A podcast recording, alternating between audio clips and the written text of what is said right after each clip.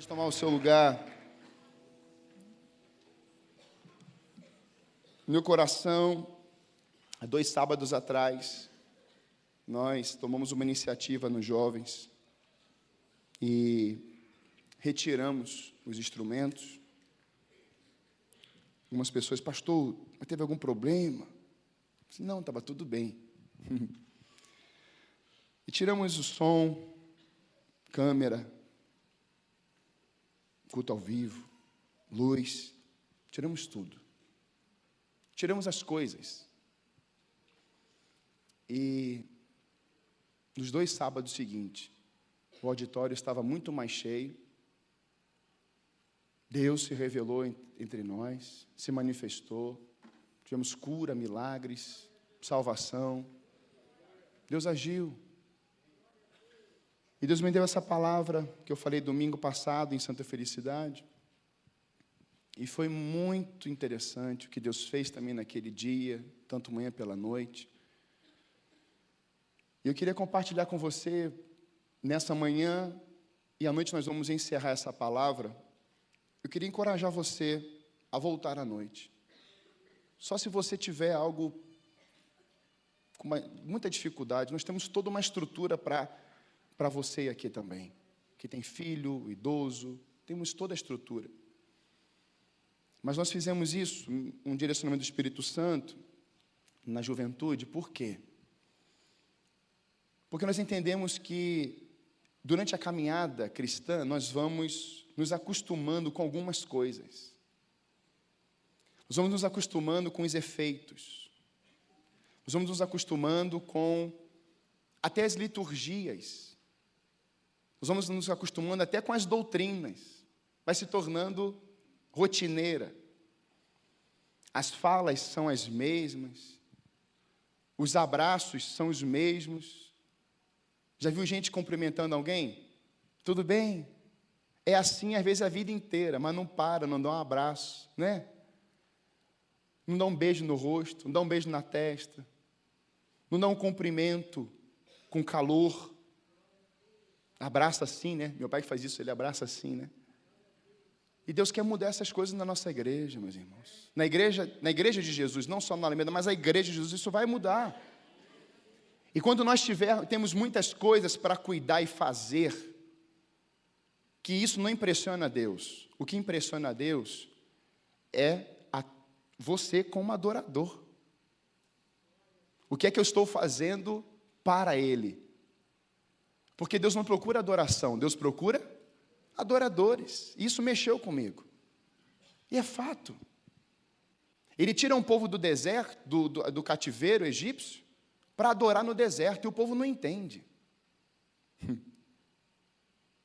Ou seja, toda uma nação, durante tantos anos, foi chamada para adoração e ela não adora.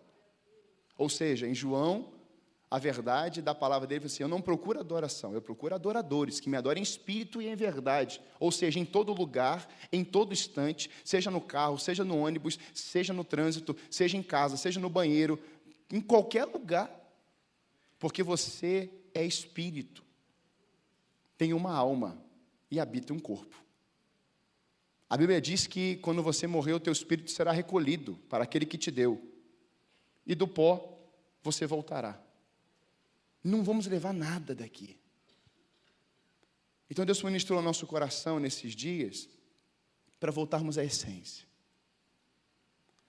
A essência como família. A essência de sermos igreja. A essência de sermos líderes. A essência de exercermos o chamado apostólico, profético, pastoral, evangelístico e de mestre. A essência está lá em Efésios. E esses ministérios que ele nos colocou no Novo Testamento não é para o Antigo, é para a Nova Aliança. E durante anos temos visto líderes, denominações brigando, porque dizem que não tem mais apóstolo hoje, não tem mais profeta, só tem pastor e mestre e evangelista. Estamos caindo nas mesmas coisas, falando as mesmas coisas. Enquanto Deus tem um chamado apostólico, que é fundamento, ensino da palavra, implantação de igrejas, é a mesma coisa que tem em Romanos capítulo 1. Deus separou Paulo para ser apóstolo. E qual é a diferença entre Paulo e João, Paulo e você? Que Paulo já morreu, mas você está vivo. E qual é o espírito que habitava em Paulo? O mesmo espírito que está em você. Em Mateus 16 e Mateus 28, vai falar que as portas do inferno não prevalecem contra a tua igreja, mas como? Se você viver a edificação, igreja. É pela edificação da palavra de Deus. E para edificar a palavra, temos que ter os apóstolos dessa geração, nós temos que ter os profetas dessa geração, temos que ter os pastores dessa geração, temos que ter os evangelistas dessa geração, e temos que, que ter aqueles que vão ensinar também a própria palavra de Deus, são os mestres nenhum mais importante que o outro, todos no corpo de Cristo, para a edificação do corpo de Cristo. Até isso Jesus nos ensinou. Eu, ele deu todas as receitas. A igreja usa se ela quiser. Por isso, nessa manhã, voltar à essência é entender que a presença é mais importante que a manifestação. E o tema da mensagem de hoje é a presença manifesta. E durante muitos anos, muito tempo, eu mesmo fiquei falando com Deus e Senhor, manifeste entre nós. Como Moisés orava. Eu quero ver a tua glória. Manifeste a tua glória em nosso meio. Isso é maravilhoso. Quantos aqui já tiveram uma experiência da manifestação de Deus, Deus veio, praticamente se materializou, ele fez algo que você fala assim: meu Deus, Deus de fato soprou nesse lugar, o fogo veio, você não conseguiu ficar em pé. Quantos já experimentaram algo assim de Deus? Olha quanta gente, que benção. Só que essa manifestação vem, não porque você determina ou porque você é bom, é porque Ele determina, é porque Ele é bom, tudo vem dele, Ele é a fonte, Ele é a majestade, Ele é a palavra, Ele é o Verbo, Ele se encarnou e veio entre nós e vimos a Sua glória, como a glória do unigênito do Pai, está lá em João capítulo 1. Então, essa revelação, essa materialização de Deus na terra veio na pessoa de Cristo. E Ele deixa quem agora no lugar dele? O Espírito Santo e quem o Espírito vai usar? Diga, eu. E quando nós estamos no coletivo, nós dizemos nós. Por isso, abra comigo lá, primeira carta de Paulo aos Tessalonicenses, capítulo 5. Eu vou ler um verso e nós vamos construir é muito importante, como já foi falado aqui, o pastor Sebastião mandou alguns vídeos do Maranhão, meus irmãos, ele está realizado. Nossa, eu nunca vi meu pai tão feliz. Se você pensa que meu pai está com alguma. Ih, meu pai está feliz da vida. Está comendo sopa, peixão. Meu pai está meu pai tá avivado. Amém? Você, você, você entende isso? Ele está vendo um avivamento pessoal. Deus leva ele para o Maranhão para cuidar de missionários. Olha, olha como é que as coisas são. Um pastor traz vários missionários e ele vai falar para um monte de missionários indígenas e tantos outros. Ele está impressionado com a obra de Deus naqueles lugares que ele não conhecia. Meus irmãos, a obra de Deus é muito maior do que esse templo aqui. Talvez algumas pessoas ainda não conseguiram compreender e entender que a obra de Deus é muito maior que um domingo, que um sábado à noite, que uma sexta-feira à noite, que uma célula, é muito maior do que isso, meu irmão. Ali é para declarar vida de Jesus na sua casa, mas na quinta-feira ou na sexta-feira é para continuar dando sequência, porque a presença não para na célula, a presença continua andando, porque ela está dentro de você, ela não para. Por isso que Paulo vai falar, essa carta que eu amo muito, é uma das cartas de Paulo que eu mais amo. Ele diz assim no verso 18, 5, 18: Deem graças em todas as circunstâncias, pois esta é a vontade de Deus para vocês em Cristo Jesus. Podemos repetir isso juntos? Vamos ler juntos? Deem graças todas as circunstâncias, pois esta é a vontade de Deus para vocês em Cristo Jesus. Amém? Você pode ser bênção na vida do teu irmão e do seu lado? Fala assim para ele, ó, deem graças em todas as circunstâncias. Porque essa é a vontade em Jesus Cristo. Amém? Agora você fala para ele, para outro lado. Fala para outro lado aí. Repete. Isso.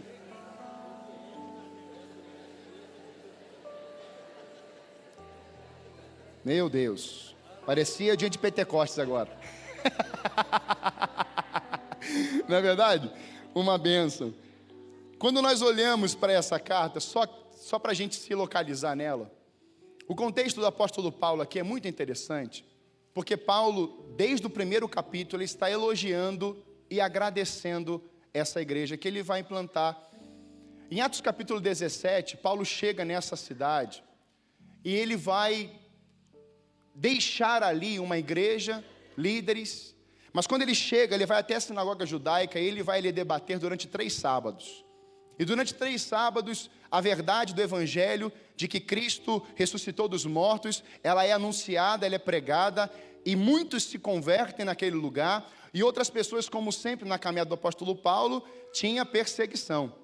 Paulo ele persegue, mas em Atos capítulo 9 Deus vem e ali é uma epifania, uma materialização de Deus. Deus vem em cima de Paulo com aquele farol, com aquela luz poderosa, e Paulo, arrogante, é quebrantado. Do soberbo é humilhado. E quando ele levanta do chão, já no chão ele fala assim: "O que tu queres, Senhor? Quem és, Senhor?" A verbalização muda. Presença manifesta. E quando nós ouvimos sobre a carta do apóstolo Paulo, nós percebemos que Paulo ele vai começar nessas gratidões, nesses agradecimentos, um coração de ação de graça. Paulo começa inúmeras cartas, e é muito interessante que Paulo vai começar as suas cartas agradecendo a Deus. Em Romanos 1:8 diz assim: Antes de tudo, sou grato a meu Deus, mediante Jesus Cristo, por todos vocês, porque em todo o mundo está sendo anunciada a fé que vocês têm. Uma fé ouvida, vista e percebida. Perceba que Paulo está agradecendo por essa igreja, Paulo está agradecendo aos romanos, Paulo está agradecendo naquele contexto algo que acontece de sobrenatural, mas que é uma resposta da igreja, é uma resposta do povo, é uma resposta antes de tudo, eu agradeço. Antes de viver qualquer coisa, eu agradeço. Antes das circunstâncias ruins mudarem para as boas, eu agradeço. Antes das boas ficarem ruins, eu também agradeço a meu Deus. Paulo tem esse espírito. Em 1 Coríntios 1,4 ele diz assim: Sempre dou graças a meu Deus por vocês, por causa da graça que dele receberam em Cristo Jesus. Paulo está agradecendo porque eles receberam, entenderam a graça mediante a fé em Jesus Cristo de Nazaré. Em Efésios 1, 15 e 16, por essa razão, desde que ouvi falar da fé que vocês têm no Senhor Jesus e do amor que demonstram para com os santos, não deixo de dar graças a vocês, mencionando-os em minhas orações. É a fé que recebem, mas é a prática e a ação entre os santos. Paulo está agradecendo a Deus, agradecendo a igreja, porque eles entenderam, compreenderam uma visão, um entendimento celestial do que aconteceu e acontece na Trindade, um respeito, uma admiração, um que apresenta o outro outro, e isso vem sobre o corpo de Cristo, sobre a igreja. E Paulo está agradecendo, Paulo está exaltando a Deus por isso. Mas ele também fala à igreja aos Colossenses: olha só, sempre agradecemos a Deus por vocês. E no capítulo 1 de Tessalonicenses, de 2 a 5, que é o texto que nós estamos é, contextualizando aqui, ele vai falar assim: sempre damos graças a Deus por todos vocês, mencionando-os em nossas orações lembramos continuamente diante do nosso Deus e Pai. O que vocês têm demonstrado? O trabalho que resulta da fé. E aqui eu queria destacar três vertentes, três princípios, três verdades que Paulo vai declarar sobre essa igreja, aonde ele começa a gratidar, a, a, a agradecer. Olha isso. Porque o nosso evangelho, desculpa, verso o trabalho que resulta da fé, o esforço motivado pelo amor e a perseverança proveniente da esperança em nosso Senhor Jesus Cristo. Quando nós ouvimos isso, o trabalho que resulta da fé é a fé em ação. Paulo está agradecendo porque eles compreenderam isso. Mas não somente isso, há o esforço, há uma motivação certa. Paulo está agradecendo porque aquela igreja compreendeu que a motivação não está relacionada a pessoas, a coisas, a objetos, a circunstâncias. A motivação daquela igreja estava na fonte, que é o amor. Quem é o amor? Deus é amor. Não há outro como, como ele. Então a igreja conseguiu compreender que para ela agir mediante a fé, ela depositou a sua fé em Cristo, então Cristo é a fonte da vida dela, então ela não trabalha para pessoas. O trabalho aqui é porque Cristo veio na sua vida e ela serve. Ela agora antes escrava do mundo, agora servo do Deus Altíssimo. Ela compreendeu transportar das trevas para o seu reino de luz. Antes império, agora reino. Ela conseguiu entender isso. E por ela entender isso, que ela não está mais no, no charco de lodo, nas trevas, a caminho da destruição, ela consegue compreender que esse serviço, essa ação, ela precisa ser demonstrada, mas a fonte não é ela, a fonte vem do Espírito de Deus. E ela tem um coração grato. Em terceiro, é a perseverança proveniente da esperança. Nós só vamos entender o que está em Romanos, que a perseverança vem após o que? Tribulação. E hoje, muitas vezes, como igrejas do Senhor, temos um tempo de tribulação, que tribulação é bênção, tribulação não vem do homem, tribulação não vem de Satanás, tribulação é do próprio Deus. Ele diz isso. Nos finais do tempo, dos tempos, a tribulação irá aumentar. Mas a igreja que vencer, a igreja que permanecer, a igreja que continuar viva, a igreja que continuar trabalhando com a fonte, com aquele que é a vida, que é o poder, que é a glória, essa igreja permanecerá em pé. E eu venho buscar essa igreja, a minha noiva, viva, poderosa, curada, restaurada, edificada, uma igreja sadia. Deus não vai levar para o céu igreja doente, irmão. Deus vai levar para o céu filhos curados, restaurados, que permitem passar por todos os processos e que diga: sim, Senhor, eis-me aqui. Falava isso aqui com a Stefilic. O quanto é importante Isaías entender: Senhor, eis-me aqui, envia-me. Mas e o processo antes? Deus trabalhou uma edificação, Deus colocou fogo na sua língua, Deus colocou fogo nos seus sentidos. E Isaías, naquele momento, estava morrendo para ele mesmo, ele estava enterrando o, Isa, o, o, Isaías velho, e Deus estava levantando um profeta. E quando ele começa a pregar, no Isaías capítulo 6, você pode pegar de 6 até o final, Isaías começa a anunciar a vinda do Messias, Isaías começa a falar de Deus, começa a falar de Jesus, começa a falar do conselheiro maravilhoso, tu és poderoso. Ele muda o discurso antes de dor, agora uma palavra de vida, por quê? Porque a vida tocou no coração de Isaías. Ele já era profeta, mas a vida, meus irmãos, não adianta. Se nós, como igreja, como povo de Deus, falarmos, falarmos, falarmos, e as pessoas não entenderem, não verem a vida do Senhor no nosso coração e nas nossas atitudes, nada vai transformar. O que transforma é a unção, e unção é ungido, unção vem do Espírito Santo, e se você tem a unção do Espírito Santo de Deus, você tem a vida. É por isso que Davi consegue enfrentar todos os gigantes, todo aquele monte de coisa. Porque foi derramado um óleo fresco sobre a cabeça de Davi, o improvável para muitos. E você não precisa de óleo na cabeça. Você tem o Espírito Santo, que é o óleo fresco. Como eu falei na outra mensagem, o óleo da alegria significa alegria exuberante. Essa alegria exuberante, meu irmão, está dentro de você. Por isso, quando você fala, quando, por isso que Paulo é um encanto. Porque Paulo não começa a carta já dizendo: Meu Deus do céu, o negócio vai ferver, vou tomar um monte de chicotada, baiar, vou apanhar, apanhar, apanhar, apanhar. Não, não apanha, não. Ele não tem essa verbalização. Ele sabe que vai apanhar, mas ele agradece porque apanha. Senhor, obrigado. E aqui nós temos que desconstruir algumas coisas. Quando ele fala circunstâncias, ele não está dizendo para as mulheres apanhar dos maridos e ficar tudo feliz. Não tem nada a ver com isso. Nós somos uma igreja madura, nós entendemos isso. Ele está dizendo que quando você está agradecendo pelas circunstâncias, é porque você sabe que a tua referência não está no seu marido, o teu destino não está na sua esposa, o teu destino não está sua, no seu filho, mas você tem uma fonte inesgotável de vida, e porque você o adora, porque você vive para Ele, é que Ele vai se manifestar naquele lugar, Ele vai manifestar na tua vida, ou na vida do teu marido, e se não mudar, meu irmão, deixa que Deus cuida dele, ou deixa que Deus cuida dela. Nós temos que ter um posicionamento.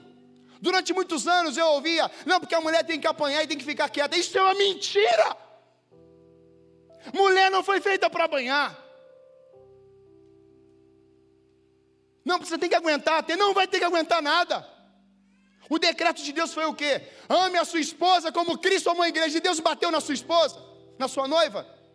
Ele sacode o templo todo, mas é no final do ministério dele. Ele chama a atenção de Nicodemos, mas você não vê uma palavra de destruição. Deus não tem palavra de destruição. Em João capítulo 10, 17, 17, 17 vai falar assim: Purifica-os na verdade, a tua palavra é a verdade, a verdade de Deus é transformar. Não significa que Deus não vai exortar. Deus exorta, Deus disciplina, Deus encoraja, Deus chama para perto. Tiago fala isso: aproximem-se de Deus, e eu aproximarei de vocês. Há um decreto de Deus para a nossa geração dos dias de hoje, em nos voltarmos para Deus, buscando a essência. E a essência de Jesus não é uma palavra maldita, mas é uma palavra que abençoa. Tanto ele diz isso: eu já abençoei vocês com todas as bênçãos espirituais, aonde? De novo em Cristo Jesus. A fonte, meus irmãos, não tem nada a ver com a gente. Então fala para o teu vizinho assim: olha, todo esse conflito, todas essas guerras que você está passando, tem nada a ver contigo. Tem a ver com a igreja. A igreja é um alvo de Satanás, meus irmãos, para destruição. Em João capítulo 10 fala que ele vem para matar, roubar e destruir. E igrejas destruídas é porque ele destruiu famílias antes. Ou seja, tudo começa em você, na sua casa, na igreja. O melhor ministério da nossa vida, meus irmãos, é a Débora e as minhas filhas. Ela está lá hoje, ela queria estar tá aqui, mas ela está ministrando lá também. Por quê? Porque nós entendemos a gratidão. Há um poder, esse é o primeiro tópico, o poder da gratidão. Você não pode esquecer isso. Paulo exerce esse ministério. Então ele agradece. Mas, pastor, não tem problema nessa igreja? Tem. Tem sim. Porque no final, você vai ver uma igreja que ela simplesmente começa a ter alguns desvios. E são leves. No capítulo 4 e 11 em diante, Paulo ele vai falar sobre a segunda vinda de Cristo. E há um, um entendimento errado daquele povo. Porque para eles, alguns crentes estavam acreditando que se alguém morresse antes da segunda vinda de Cristo, eles estariam em prejuízo em relação aos vivos. E Paulo fala que os mortos vão ressuscitar. E na verdade, esse entendimento, ele é um engano. E o que é que acontece após esse entendimento? Meus irmãos, o Espírito Santo em Isaías 11:2 fala assim, ó: Se você tem o Espírito Santo, ele te dá sabedoria, entendimento, poder, ousadia. E é mediante esse Espírito Santo que você vai compartilhar o que você entende. Nós só conseguimos compartilhar algo quando nós entendemos. Então, se você entender errado, você compartilha errado. Já viu notícia ruim e, e fake news? A pessoa entendeu o que é aquilo e ela começa a verbalizar para todo mundo. Entendimento errado. Uma mentira. E nós não fomos chamados por Deus para anunciar mentiras. Nós somos testemunhas do poder de Deus. Esse é o Evangelho. Os anunciadores da verdade são as boas novas, isso que é evangelho, são as boas notícias. E boas notícias é revelar um poder que vem do Espírito, é revelar um poder que Cristo colocou e verbalizou isso para a igreja. Eis que vos dou notícias ruins, eis que vos dou palavras erradas, eis que vos dou poder, autoridade. Eis que vos dou as boas novas. Eis que coloco uma palavra nos teus lábios. Eis que coloco no teu coração uma fonte, uma fonte inesgotável. Eu coloco um rio dentro de você, um manancial. Eu coloco dentro de você dons. Tudo vem dele. A essência, tudo vem dele. Mas aí o povo começa a ter as suas crises por causa do entendimento errado. E nesse entendimento, eles começam agora a desprezar as autoridades. Depois, os novos convertidos da igreja tessalônica começam a transformar a democracia grega em um risco para a vida cristã, pois tinham dificuldade de acatar e obedecer às autoridades estabelecidas na igreja. Você está entendendo um entendimento errado? Percebeu alguma coisa e alimenta. Não. A Bíblia é como a espada do Espírito é a espada do Espírito. Então corta essa falta de entendimento e coloca essa verdade daqui para fora. E aí essa verdade engole essa mentira, essa verdade engole essa maledicência, essa verdade engole a fofoca, essa verdade engole os pecados, essa verdade engole a destruição, essa verdade engole o que o diabo quer fazer, essa verdade é poderosa, o seu nome é o nome mais poderoso do universo, o seu nome é o nome mais poderoso do universo, o seu nome é o nome que os demônios têm que correr, os demônios não conseguem ficar parados, tem que acontecer alguma coisa, quando Deus está na vida da igreja, tem que acontecer, algo tem que mexer. É a instituição que Deus acredita, é a igreja do Senhor. Essa verdade. E Paulo começa a receber ofensas, resistência ao seu apostolado, acusações contra Paulo, vão começar a chamar ele de ditador ganancioso, rigoroso. E se fosse no dia de hoje, Paulo é um grande machista. E na verdade, não. É o entendimento que nós temos que ter nesse mundo. A palavra precisa ser expressada com a verdade. E diante dessa, desses agradecimentos, e mesmo nessa crise, Paulo vai deixar Timóteo ali, que ele expressa isso na carta. Deixo com vocês Timóteo, filho na fé. Porque Paulo cansa, irmão. Paulo apanha muito. E Paulo está deixando ali Timóteo, e essas notícias, tanto as ruins quanto as boas, quem traz? Timóteo. Timóteo que vai falar para Paulo: Paulo, a situação está assim, está uma bênção, boas notícias. E Paulo fica encantado. Mas aí Paulo escreve a segunda carta para orientar a igreja novamente. E diante dessas orientações, meus irmãos, em segundo lugar, quando eu entendo que o poder da gratidão ela é uma manifestação, ela é uma revelação, ela, é, ela testifica a trindade, ela evidencia o poder de Deus na terra. Nós entendemos que o poder da presença é um alvo da igreja nos dias de hoje. Deve ser. E essa presença, no Velho Testamento, nós sabemos que a onipresença, Deus está em todos os lugares. E algumas vezes você não percebe, acho que Deus não estava lá, o culto foi meio assim. A gente às vezes não fala assim, é, o louvor foi assim, é, parece que você acha que Deus não está no ambiente, mas Deus está presente, você que não percebeu. Ele está aqui entre nós. Amém? E Ele está. E talvez você não perceba isso. Se desconecta. Per perde a. Fica, fica despercebido desconectado em alguns momentos, mas dele está aqui. A sua grandeza está aqui entre nós. A majestade dele está aqui. E essa presença na história, na vida de Abraão, e eu queria ler alguns textos numa sequência para você entender, e eu queria que você guardasse essas palavras no teu coração. A presença que manifesta a vida de Deus na vida de Abraão. Olha isso. A presença de Deus foi tão evidente na vida de Abraão que até os ímpios, olhe bem isso. Abimeleque ficou, Abimeleque um rei, envolvido com os filisteus, disseram a Abraão: Deus é contigo em tudo que fazes. Este rei ímpio estava dizendo o seguinte: Abraão, há algo diferente em você, Deus lhe guia, lhe preserva e abençoa por onde você vai. Estamos falando de um ímpio Eu quero declarar sobre a tua vida que os ímpios vão começar a ver isso na tua vida. Que o Abraão já foi. Agora tem você, José. Tem Maria, tem João. E qual é o seu nome? Ele está chamando você, vem. Porque eu quero fazer isso na sua casa, na sua geração. Deus ele vai prometer a Josué que nenhum inimigo poderia resistir quando a presença de Deus estivesse com ele. Meus irmãos, é Deus que está falando para Josué.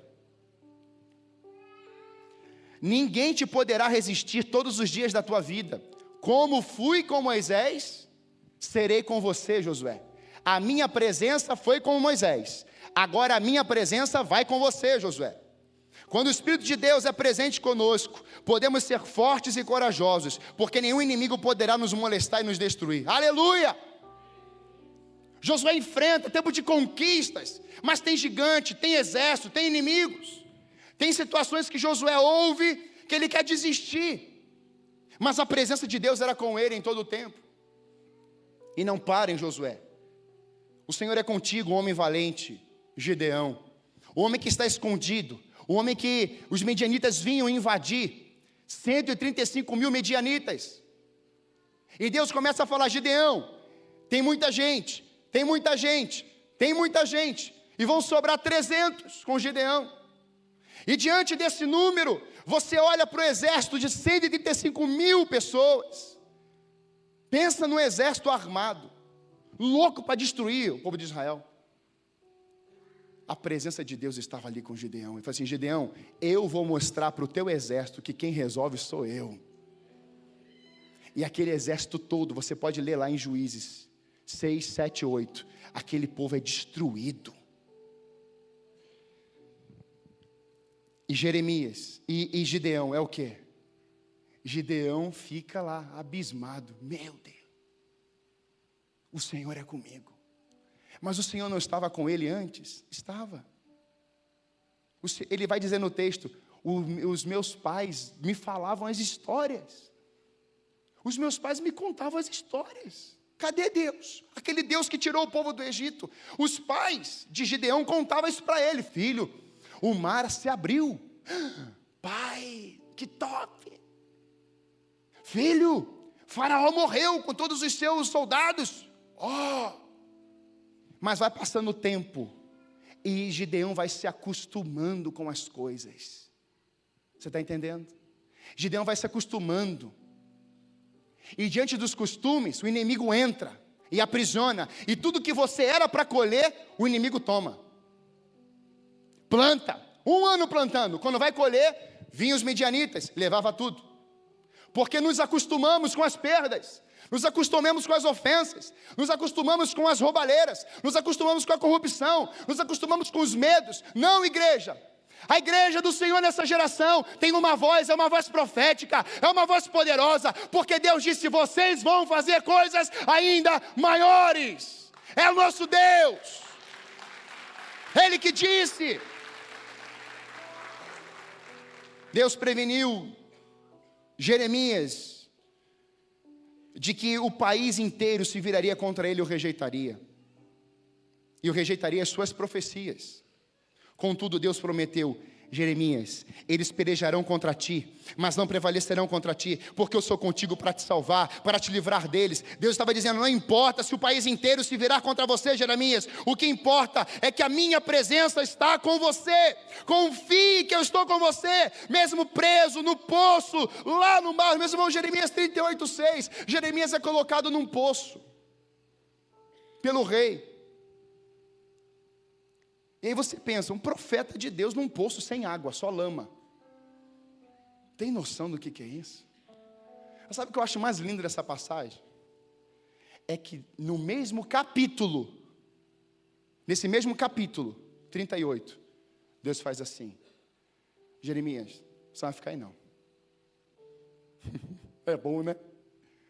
Você está lá no poço, naquela tribulação, naquele trem, né? Ou prova. Está passando pela prova, está dando glória a Deus, né? Nem sempre é assim. Você está lá na prova. E aí, meu irmão, vem Deus e fala assim: ó, vai lá tirar ele de lá. Deus estava com Jeremias no poço. E é interessante porque naquele poço só tinha barro. Deus só precisava do barro na mão dele. E barro somos nós. Ele é o oleiro, ele mexe, ele refaz, ele reconstrói. A sua presença é poderosa, a sua presença é vida. Eis João capítulo 5, verso 26. No Deus tem vida em si mesmo. Ele diz: "O Filho também tem vida em si mesmo". Mas se você for ler Eclesiastes 7, você vai ver que o Espírito Santo é a revelação em que ele é sabedoria. A sabedoria nesses tempos significa Espírito Santo, tanto que quando ele te aconselha, você diz quem o quê? O Espírito Santo está me aconselhando. O Espírito Santo está se revelando a mim. Em, tem vida em Deus, Ele é a vida. Tem vida em Cristo, Ele é a vida. E a vida do Espírito Santo nessa terra é te dar sabedoria. Ele é a sabedoria. Ele é o poder, Ele é o que te ensina, Ele te aconselha, Ele te orienta, Ele te guia, Ele leva você a lugares em que você não quer nem ir, mas pela sabedoria dele você vai até lá. E quando acaba a reunião, você fala assim: Meu Deus, quem me trouxe aqui? Eu conversava com o Roberto e a Nicole, eles estavam na Argentina. Eles estavam saindo do hotel e de repente eles começaram a ouvir um som muito distante. Ele falou assim: Vem, vamos ouvir onde é que está esse som. E eles foram andando, andando, andando, e não era perto, não, era um pouquinho longe. Eles foram chegando próximo, chegando, está vindo daqui. Meus irmãos, parecia como se fosse assim, um, um, ele contando, é como se fosse um radar, um GPS. Já viu? Direita, esquerda, esquerda, né? Direita, entra. E o som está lá. Sabe por quê? Aquele som que estava no, tocando naquele, uma, uma, um apartamentozinho, que tinha uma igreja ali brasileira, cantando músicas. Santo é o Senhor Deus poderoso. Quando aquele corpo cantava, eles dois são do mesmo time. Eles estavam ouvindo um som que estava dentro deles e a presença de Deus que estava lá também, e estava aqui, atraiu os dois lá. Eles chegaram e viram um monte de jovens, um monte de gente, uma casinha toda apertada, parecia a Rua Azul, um avivamento acontecendo ali, as pessoas num calor, um lugar pequeno, tinha uma caixa, um violão e um microfone. E ele disse, ele mandou um vídeo para mim, assim, João, você não tem noção da gente não conseguia ficar em pé naquele lugar, tamanha era a presença poderosa naquele lugar. Eu falei, eu quero isso aqui também. Nós vamos começar a ver pessoas passando por essas portas. Aliás, eu quero declarar: as pessoas não vão nem mais passar, as pessoas vão arrombar essas portas. Vai gritar: Eu quero essa presença dentro de mim. Isso vai acontecer, meus irmãos. Já está acontecendo. Numa vigília aqui, até duas da manhã, uma senhorinha passando, a Stephanie que está aqui, ela que recebeu essa, essa, essa, essa pessoa. A pessoa estava passando na rua, mesmo aqui com uma mulher, uma senhorinha está andando pela rua uma e meia da manhã quer ser assaltada. Né? Não tinha nem cachorrinho. Porque tem um monte de gente no cachorrinho, né? Tá lá. Meus irmãos, ela começa a ouvir o som de novo. Onde é que está vindo isso? Onde é que está vindo isso? Que som é esse que está me, me renovando? Que som é esse? Que poder é esse? Eu quero chegar nesse lugar. Meus irmãos, ela para aqui na frente. Ela fala assim: O que, que, é isso aí? Está todo mundo entrando. Que lugar é esse que os carros estão duas da manhã quase? Que lugar é esse? Aí o, o porteiro falou: Isso aqui é uma vigília. Posso entrar? Deve. Ela entra, ela veio aqui, ficou aqui. E eu não sei como é que ela ficou, mas Deus veio sobre ela. Ela ouviu um som, e esse é o som da transformação. E esse som, meus irmãos, podemos estar cantando, mas o som sai dos teus lábios. Você é a trombeta dessa geração. Você é a voz que clama do deserto. Há um clamor no coração de Deus. João Batista diz isso. Voz do que clama no deserto. Isaías declarou. Meus irmãos, o clamor vem dentro da igreja e você fala o que o clamor diz dentro de você. Se eu eu olho para Jesus, eu não consigo ver murmuração, reclamação nele. O que é que nós estamos cantando? O que é que nós estamos pregando? O que é que nós estamos falando? Palavra de gratidão, buscando a presença ou murmurações? Uma nação inteira morreu no deserto porque murmurou o tempo todo. E eu não quero morrer no deserto. Quantos querem morrer no deserto? Dê um glória a Deus aí. Ninguém quer. Por isso que Moisés vai falar: Senhor, se a tua presença não for comigo, eu não quero ir, não, porque eu vou morrer, eu vou perecer, eu vou falhar. Eu quero ir lá.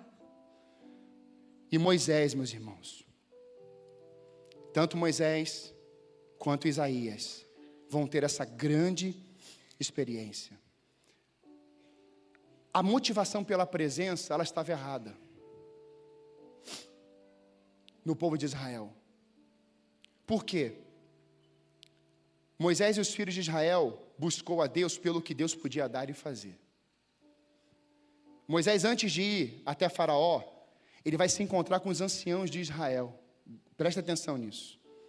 E ele vai anunciar a promessa, a fala de Deus. O que é que Faraó faz? Não vai sair, não. Mas, quando ele fala para os anciãos, ele fala assim: olha, Deus vai nos libertar. Eles comemoram, fazem um culto de celebração. Estou aqui na linguagem de hoje um movimento, vamos reunir, nós temos que adorar, Deus vai nos libertar desse lugar. E começa a adorar. Só que quando o faraó fala assim, eu vou aumentar a pressão, eu vou aumentar a carga de trabalho, eles vão sofrer mais, eu não vou liberar esse povo. O povo diz assim para Moisés: Moisés, você tem noção do que você está fazendo, não? E começam a murmurar e a detonar Moisés. Ao se depararem com o mar vermelho, logo em seguida, eles olham para trás e veem Faraó, está marchando. Outra mudança dramática. Eles murmuravam arrogantemente e queixavam-se de Moisés. Eles diziam: Por falta de túmulos no Egito que você nos trouxe para morrermos no deserto, Moisés. Moisés avisa que Deus vai fazer, eles celebram. Vem a tribulação, vem a pressão, eles murmuram. Moisés avisa que Deus vai fazer, eles celebram. Quando eles acabam de celebrar, vem pressão, vem pressão, eles reclamam, murmuram. E na trajetória da nação de Israel, sempre foi assim. Adore, Miriam, adore, e tinha adoração. Adoração, quando atravessa, adoração. E depois que atravessa, três dias depois, não tem água, o que faz? Essa água amarga, essa água difícil, Moisés, a gente quer te matar, Moisés. Mas eles não tinham entendido que a presença de Deus estava ali.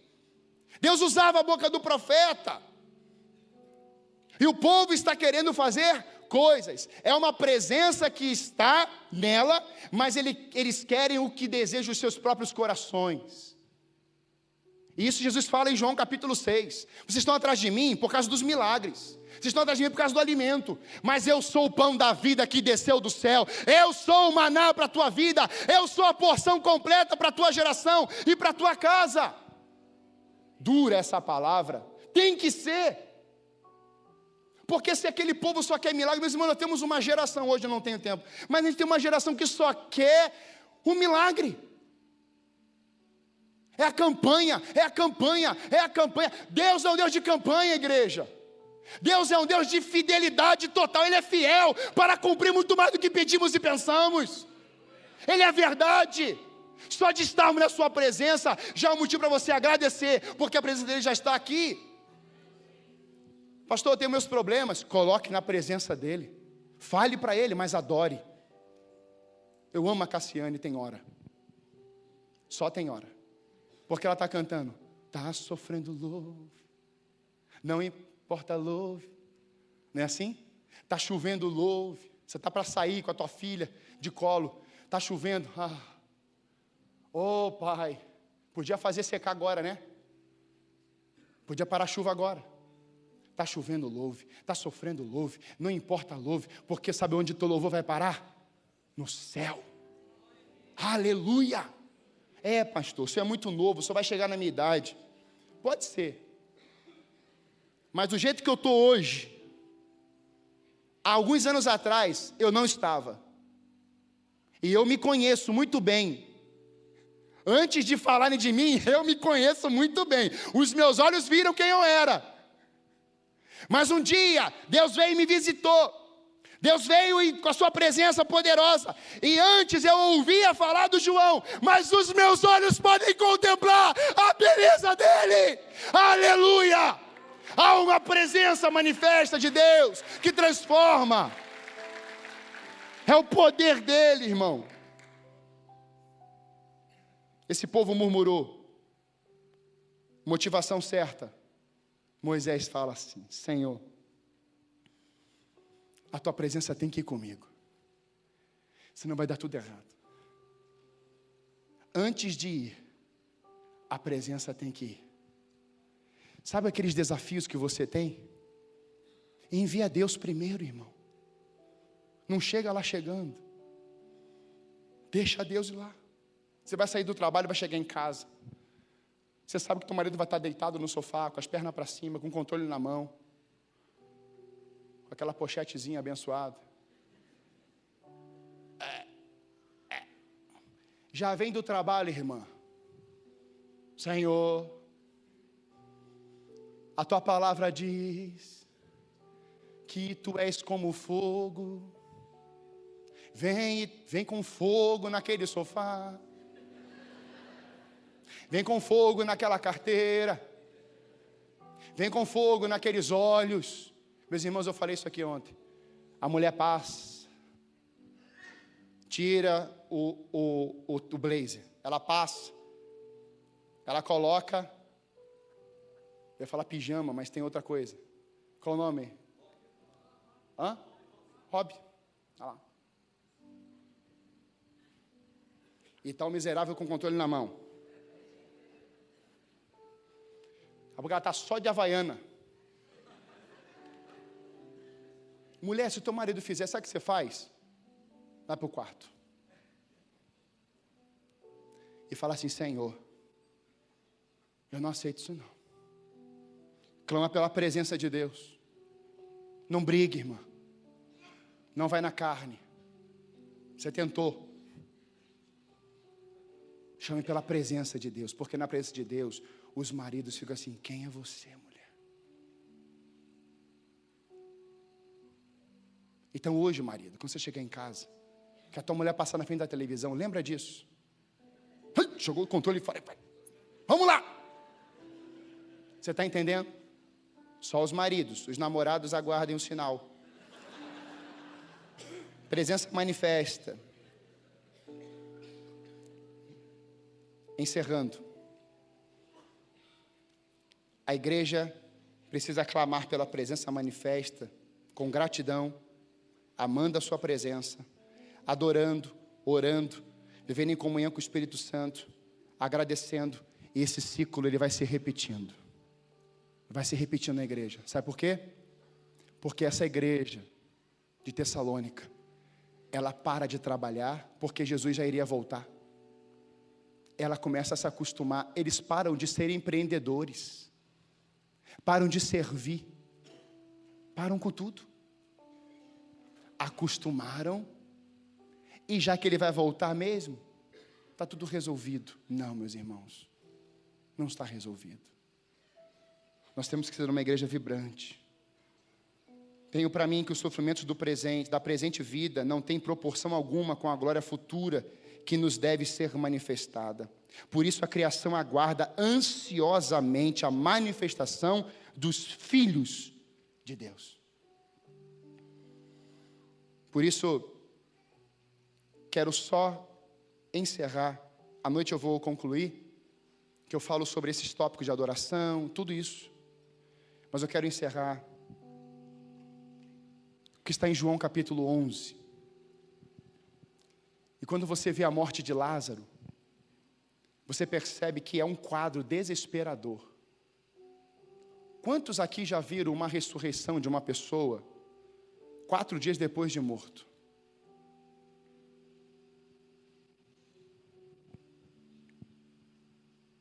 Pode voltar a acontecer. É o mesmo Deus que, que agiu lá em Jesus, é o mesmo que nós servimos e adoramos. Mas há uma coisa de, que se destaca nisso aqui, e eu queria que você levasse isso para a sua casa. As áreas que estão mortas, filhos mortos espiritualmente falando, casamentos falidos, crises e mais crises, que você vê um esfriamento da fé. Só que Jesus, quando ele chega na frente, depois de tudo que acontece até ele chegar ali, Maria fala uma coisa, e vem outra e fala: se senhor estivesse aqui, não teria morrido. Ele explica, mas ele vai ressuscitar. Sim, eu sei, no último dia. Ele está tentando fazer ela entender, ela não consegue entender porque a circunstância é morte quatro dias. Volto no, texto que lemos em 1 Tessalonicenses 5,18. Não veja as circunstâncias, porque a vontade dele é perfeita. Em Romanos diz isso. A vontade dele é boa, agradável e perfeita. E quando Jesus para na frente da pedra, ele fala assim: tira a pedra. Meus irmãos, Jesus não ia tirar aquela pedra. Sabe o que ele nos mostra ali? Que o trabalho, o serviço, é um modo de agradecermos e sermos instrumentos de canal de bênção aonde nós estamos. E quando eu olho para essa passagem, eu vejo algumas pessoas tirando a pedra, que a pedra era grande. E talvez tenha demorado até um pouco. Mas tirar a pedra. Jesus está nos ensinando hoje, igreja. Comecem a agradecer mais. Comecem a fazer mais. Se entreguem mais. Me busquem mais. Me adorem mais. Mas porque vocês têm um coração grato e porque vocês amam a minha presença. E sabe quando isso acontece? Ah, meu irmão, acontece manifestação de Deus. E eu creio que hoje, de manhã e noite, Deus vai se manifestar em nosso meio. Sabe por quê? Porque Jesus olha para aquela situação e fala assim: Pai, graças te dou. Pai, isso aqui não é nada para ti. Ressurreto ou não, graças eu te dou, para que esse povo, olha o povo, meus irmãos, para que esse povo entenda, para que esse povo veja, para que esse povo absorva e realize obras ainda maiores. Pai, eu te agradeço, eu te louvo. E sabe qual é o grito de Jesus? Jesus está lá o texto, ele gritou em alta voz, grito em alta voz, parece redundante. Mas ele dá um brado de vitória, ele diz: Lázaro! Lázaro, vem para fora! E vem Lázaro cheio de pano. Deve ter dificuldade de andar. Ele fala assim: tira os panos. Sabe o que eu aprendo aqui? Quem realiza é Ele, não somos nós. Então, quando as pessoas estão tirando o pano, Senhor, obrigado, porque o Senhor veio com presença manifesta. A adoração é dele. O poder é dele, a glória é dele, a majestade é dele, a ação manifesta vem dele. Então, meus irmãos, nessa manhã eu quero que você guarde esses três princípios verdadeiros para a tua vida. Aquela igreja entendeu o que era amor, e por entender o que amor, a motivação era certa. Ela trabalhava porque a fé que vem de Cristo, ela coloca em prática. E eles perseveraram sim, porque eles tinham uma esperança da volta de Jesus de Nazaré. É isso que Jesus quer hoje, que a igreja ela venha com poder e glória, mas tudo direcionado para Ele, que ela sirva direcionada para Ele, que ela execute a missão direcionada para Ele, que ela realize uma obra poderosa, seja aqui, seja na rua, em qualquer lugar, e a glória, a majestade, a honra é dEle. E o que é que acontece? Toda a comunidade judaica, porque acreditavam que aquela alma ficava rondando três dias em volta daquele túmulo. Sabe o que Jesus vai fazer na vida da igreja no dia de hoje? As seitas, as outras as religiões, aquelas áreas que você fala assim, é impossível, Deus vai começar a entrar através da tua vida. Aqueles lugares que acreditam que os mortos falam, aqueles lugares que acreditam que pessoas são mais importantes que coisas, que coisas são mais importantes que pessoas, Deus vai começar a virar, Deus vai começar a mexer. Lá onde o pastor Herbin cuida daqueles meninos, Deus vai começar a levantar pastores, apóstolos, missionários, homens cheios do Espírito Santo, porque a presença está lá, a presença está aqui, mas Deus quer fazer primeiro isso na tua vida, na tua casa, na tua geração. Idosos, os idosos acima de 60 anos, fiquem em pé, por favor. Eu quero dar uma palavra nessa manhã, idoso. É ai, ai, ai, não, reclama não. Já levanta, ai, ai, ai, ai, ai. Eu quero que todos os idosos venham aqui para frente. Ó, já está lá, ai, ai, ai, ai, ai. Pode vir, irmão. Eu vou encerrar esse culto na hora certa.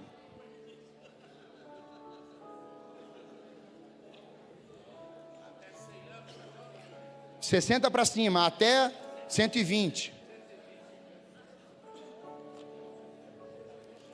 Semana que vem, nós temos o culto na arena. E aquele culto não é promovido pelos pastores jovens. Aquele, olhem para mim, é, já, já vai se beijando, é uma coisa louca. Pode vir para frente. Aí. Por isso que vocês são uma bênção de Deus. Vocês beijam. Você chama de filho, bem pertinho, bem pertinho. Quem está com dor aqui física, levanta a mão. Vai ser curado em nome de Jesus. Igreja, ouviu um amém? Então a igreja era para estar em pé já. Fique em pé. Nós vamos abençoar os nossos idosos hoje. Amém? Te abençoa tanta gente. Vamos cuidar dos idosos. E aí eu tenho uma palavra. Ó, dia 3 de agosto. Dia 3 de agosto, melhor idade. A idade mais importante, a melhor. Diga amém. amém. Tem muita coisa para fazer. Amém? E Deus vai usar vocês. Essa geração mais experiente, cabelo branco. Amém? Eu já estou chegando. Joel, capítulo 2. Porque agora, porém, declara o Senhor: voltem-se para mim de todo o coração, com jejum, lamento e pranto, rasguem o coração e não as vestes, voltem-se para o Senhor, o seu Deus pois Ele é misericordioso, compassivo, paciente, cheio de amor. Arrepende-se, não envia desgraça. Talvez ele volte atrás. Arrependa-se ao passar, deixe uma bênção. Vocês têm que nos abençoar. Assim vocês podem, poderão fazer ofertas de cereal e ofertas derramadas para o Senhor, o seu Deus. Toquem a trombeta. Tem uma trombeta para cada um aqui nessa manhã. Igreja, recebe aí. Recebe aí. Tem uma trombeta para cada um a tocar em Sião. Decretem jejum santo, convoquem uma assembleia sagrada, reúnam o povo. Consagrem a assembleia, ajunte os anciãos reúnam as crianças, mesmo as que mamam no peito, até os recém-casados, devem deixar os seus aposentos, que os sacerdotes que ministram perante o Senhor chorem entre os portos do templo e o altar, orando: poupa o teu povo, Senhor, não faças da tua herança objeto de zombaria e de chacota entre as nações, porque, porque que saberia de dizer pelos povos: onde está o Deus deles? Eu quero encerrar dizendo Os jovens profetizarão. Os idosos terão sonhos. E a trombeta a ser tocada nessa manhã nessa igreja é: Nós queremos te dar graça, Senhor porque até aqui o Senhor me sustentou. Senhor, eu quero te dar graças e honra ao teu nome, porque a tua presença nos basta, como o Senhor falou com Paulo. Senhor, eu quero te dar honra e glória, porque eu desejo, dia e noite, noite e dia também, pela presença manifesta, mesmo eu acima dos 60 anos, a trombeta está tocando na melhor idade hoje. Aleluia! Aleluia! é uma unidade entre a, os jovens, adolescentes, crianças. É um clamor de Joel, dizendo: reúna-se, o tempo é urgente, tem muita coisa para se fazer. Não se acostumem com a glória de Deus. Deus tem mais para essa igreja. Nós temos profetizado isso. O nível das águas vão subir, meus irmãos e ninguém vai continuar controlando nada. O Espírito vai controlar a Alameda, vai controlar as gerações. Aleluia. Por isso eu quero que, se você entendeu isso aí no seu lugar, desça rapidinho aqui e já vai abraçando o idoso. Isso, pode descer. Se o Espírito falou com o teu coração, você já vai aqui junto. Jovens principalmente, quero jovens aqui, adolescentes abraçando idosos. Vem aqui. Você que tem menos de 60, vem, agora é a tua hora. E nós vamos cantar esse hino de celebração ao Senhor.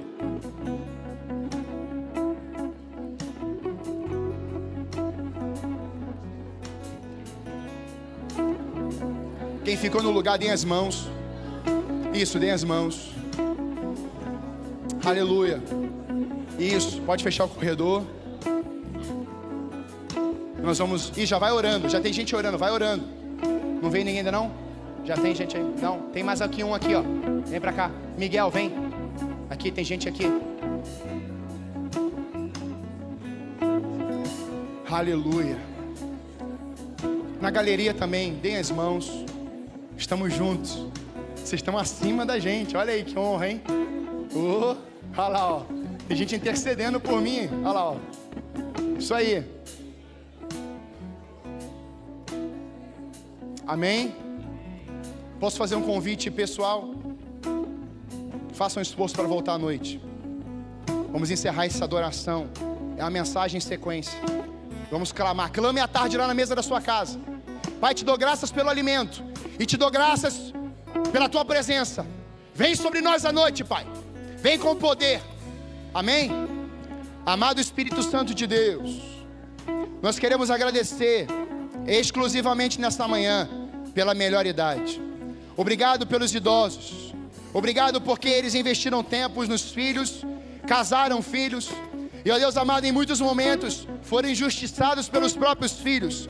Nessa manhã eu te agradeço pela cura que o Senhor está derramando sobre cada coração aqui agora, em nome de Jesus. Senhor, eu te agradeço porque o Senhor está arrancando a raiz de amargura. O Senhor está arrancando os impossíveis, está colocando na vida dos teus filhos hoje sonhos, projetos, conquistas, porque ainda eles estão respirando. E eu profetizo que nessas vidas haverá ainda avivalistas cheios do Espírito Santo de Deus. Pai, venha sobre as gerações da tua igreja. Que cada um aqui receba ainda dons, Pai. Senhor, nessa manhã, cada enfermo aqui receba cura receba o toque e saiam desse lugar da tua presença sem dor, sem dor, sem dor. Toda dor recue agora e vai para a cruz. Profetizamos uma presença manifesta, soberana, porque te agradecemos, te louvamos e te exaltamos nesse lugar nessa manhã, Pai. Receba a gratidão e que cada um aqui possa ver ainda vivo as manifestações de Deus na vida dos seus filhos Filhos que estão ainda, Senhor Deus, longe do teu evangelho. Pai, em nome de Jesus, faz voltar. Manifeste-se lá, Senhor. Em nome de Jesus de Nazaré. Quebranta, quebranta. Toque a trombeta lá na casa, Pai. Toque a trombeta lá nos quartos. Vem com poder na vida desses filhos. Resgata-os da mão de Satanás, Pai, em nome de Jesus. Pais que estão perdidos, traz de volta para a casa do Pai, restaurados, curados, vívidos, proféticos, cheios do teu azeite e da tua vida. Nós consagramos esse culto a Ti, erguendo um altar de adoração ao Senhor, em nome de Jesus. Aplaude ao Senhor em nome de Jesus. Aleluia. Deus te abençoe. Quem já?